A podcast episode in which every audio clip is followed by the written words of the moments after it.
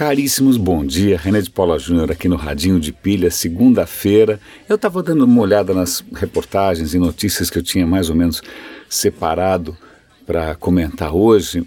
E aí algumas coisas começaram a se conectar. Eu vou tentar aqui, como sempre, totalmente de improviso, sem roteiro e em tempo real, a conectar esses pontos para ver se eles fazem algum sentido, porque é isso, na verdade, o que eu faço para mim mesmo. Né? Eu tento conectar para ver se as coisas mais ou menos se encaixam e por que não se encaixam, né? é sempre interessante. A questão é a seguinte: eu estou lendo um, um, livro muito é, é, provocativo chamado Por que a Informação Cresce. É de um cara chamado César Hidalgo. Ele é um chileno, mas ele mora nos Estados Unidos. É, o livro é extremamente interessante, é sobre teoria da informação, sobre economia, sobre sociedade. É, eu estou ouvindo como audiolivro, eu gosto muito de audiolivro, mas deve ter o livro, eu vou dar o link aqui para vocês.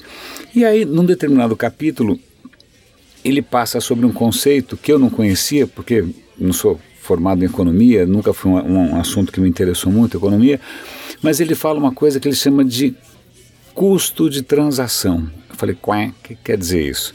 Vamos lá, aí eu vou, já vou chegar nas notícias que eu quero, mas acho que é bom dar essa introduçãozinha.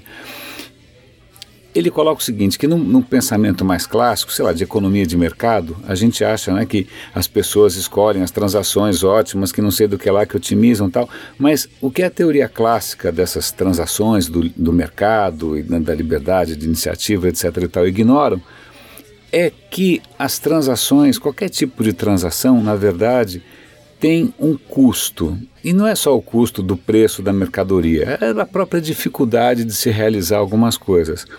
Eu vou dar um exemplo, sei lá, pessoal. Se você quiser abrir uma empresa no Brasil e se você quiser abrir uma empresa, sei lá, na Suíça, aqui é um pesadelo. Na Suíça é cinco minutos. Se você quiser fechar a sua empresa no Brasil, você nunca mais consegue fechar porque é tudo burocrático, é tudo complicado, tem dinheiro papelado. Então, na Suíça você fecha também em cinco minutos. É, então tem uma é, numa empresa, sei lá, você está numa grande corporação. Em algumas corporações você tem bastante autonomia, então você tem uma ideia, você quer realizar, você realiza. Em outras tudo empaca, tudo é difícil, nada anda. Então qualquer decisão tem sempre uma inércia, um custo, né, um, um desperdício é envolvido nisso. Eu estou, sei lá, simplificando, mas acho que a ideia, o que pegou para mim é, é, é, isso, o que ficou na minha cabeça é isso, que em alguns lugares é muito mais fácil fazer as coisas do que em outros.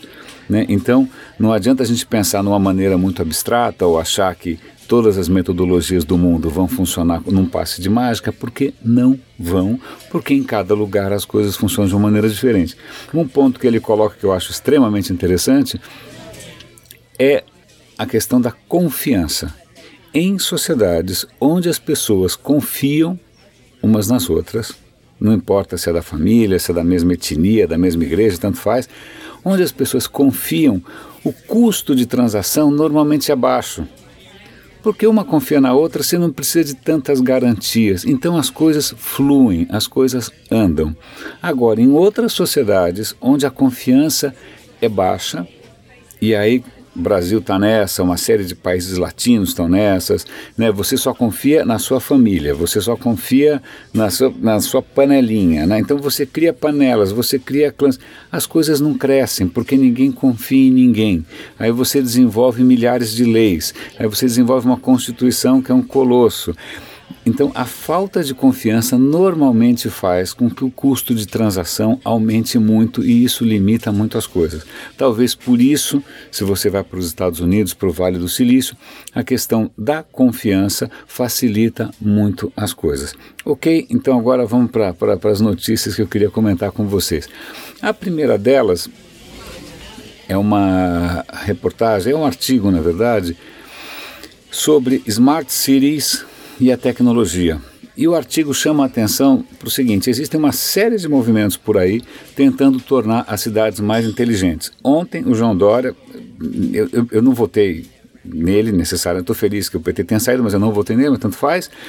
É, na verdade, é, vou assumir, eu, eu, eu não votei em ninguém. É, o João Dória quando ele foi falar, uma das primeiras coisas que ele falou foi de São Paulo digital. Então, olha que interessante, um cara que para mim não cheira nem fede, tanto faz, a primeira coisa que ele foi chamar a atenção é para a questão da Smart City. Então existe uma, uma, uma coisa por aí em várias cidades do mundo com a questão de Smart Cities. Mas esse artigo chama a atenção que Smart Cities não é uma questão tecnológica, é uma questão humana, é uma questão de políticas, é uma questão de decisões até de natureza ideológica muitas vezes. E eu vou citar um exemplo aqui que eu acho interessante para mostrar como muitas vezes o pessoal da área tech, da área digital, não para para pensar nessas questões. É, era uma cidade nos Estados Unidos que resolveu virar uma smart city e aí eles queriam é, tiveram alguém teve a ideia do seguinte olha eu vou fazer um aplicativo que o cara instala no celular dele no smartphone dele e deixa deixa lá no celular. O cara vai andando de carro a hora que o carro passa num buraco o acelerômetro do smartphone percebe isso aí ele pega essas coordenadas geográficas e coloca o buraco no mapa ponto.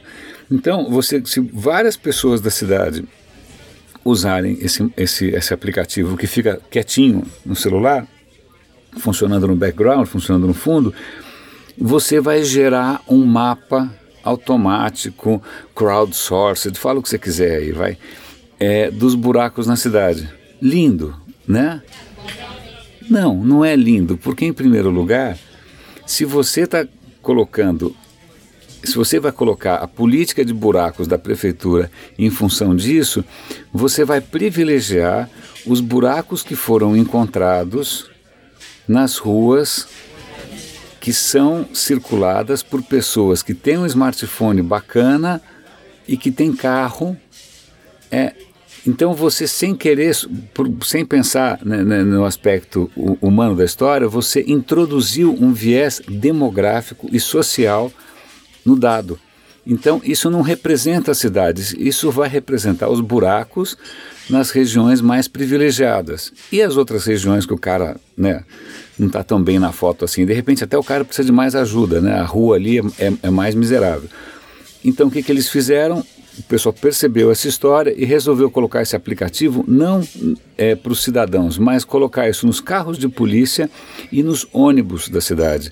Porque os carros de polícia e os ônibus circulam pela cidade inteira e agora sim você tem um mapa mais democrático dos buracos da cidade.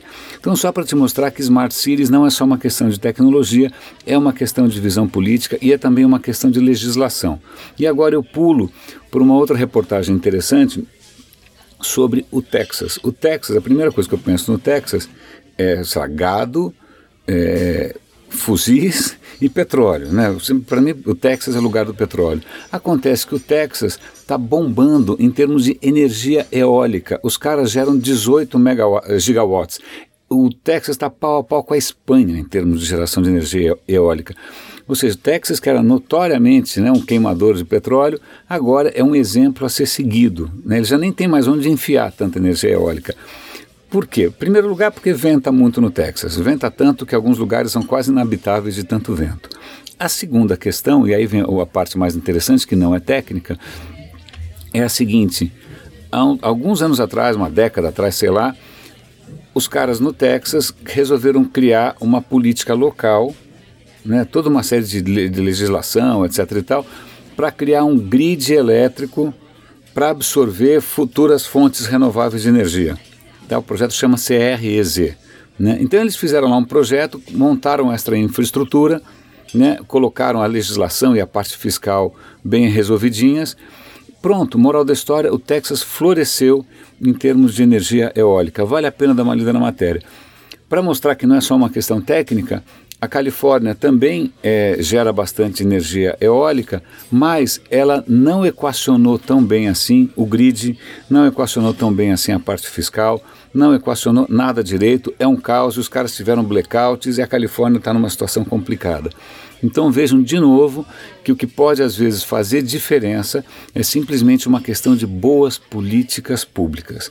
Para encerrar, falando em políticas públicas, uma, duas matérias muito interessantes sobre a Suécia. A Suécia talvez vá ser o primeiro país do mundo a praticamente abolir o dinheiro em papel. Né? A Suécia está migrando muito rapidamente para pagamentos digitais, pagamentos eletrônicos, pagamentos por aplicativo. Eles estão devagarinho abolindo o dinheiro em papel. O dinheiro em papel está virando uma coisa minoritária em pequenas transações que você faz no dia a dia. Muito bacana essa história, ainda mais porque, isso eu não sabia, a Suécia foi um dos primeiros países do mundo, no século XVII, a adotar a cédula de papel, a adotar a, o dinheiro em papel. Então, veja, um, pa um, país que foi inovador lá atrás ao, ao, ao adotar o papel como cédula, como moeda, agora está dando o próximo passo. E é interessante ver quais são as implicações disso. Né? Por um lado, é ótimo porque você não consegue ter caixa 2, petrolão, lavagem de dinheiro, toda a parte de corrupção fica muito mais difícil. Né? Não tem dinheiro vivo na cueca, não tem. É, é muito mais complicado porque o dinheiro fica mais fácil de rastrear. Né? Mas aí começam outras questões também. É, a, a, privacidade começa a ficar é, muito complicada. Né? É que que lá a privacidade na Suécia talvez queira dizer uma coisa, aqui quer dizer outra. Aqui privacidade ia ser provavelmente para ser suborno, propina, propinoduto, petrolão, mensalão. Né? Mas há implicações de qualquer maneira. Né? Quando você pensa que toda a economia agora está digital, tem uma certa fragilidade aí, porque uma plataforma técnica é sempre frágil, né? É, também tem essa questão de privacidade do papel do Estado, quanto o Estado vê, como é que ele vai arrecadar, não vai arrecadar. Mas são decisões aqui que não são mais técnicas, são decisões políticas, de políticas públicas, ideológicas, né? é questão de querer, é questão de como fazer isso. E acho que esse caso da, da, da Suécia é bastante inspirador, mas aí eu volto para a questão inicial, que é a questão da confiança. A Suécia é um país provavelmente onde as pessoas confiam umas nas outras.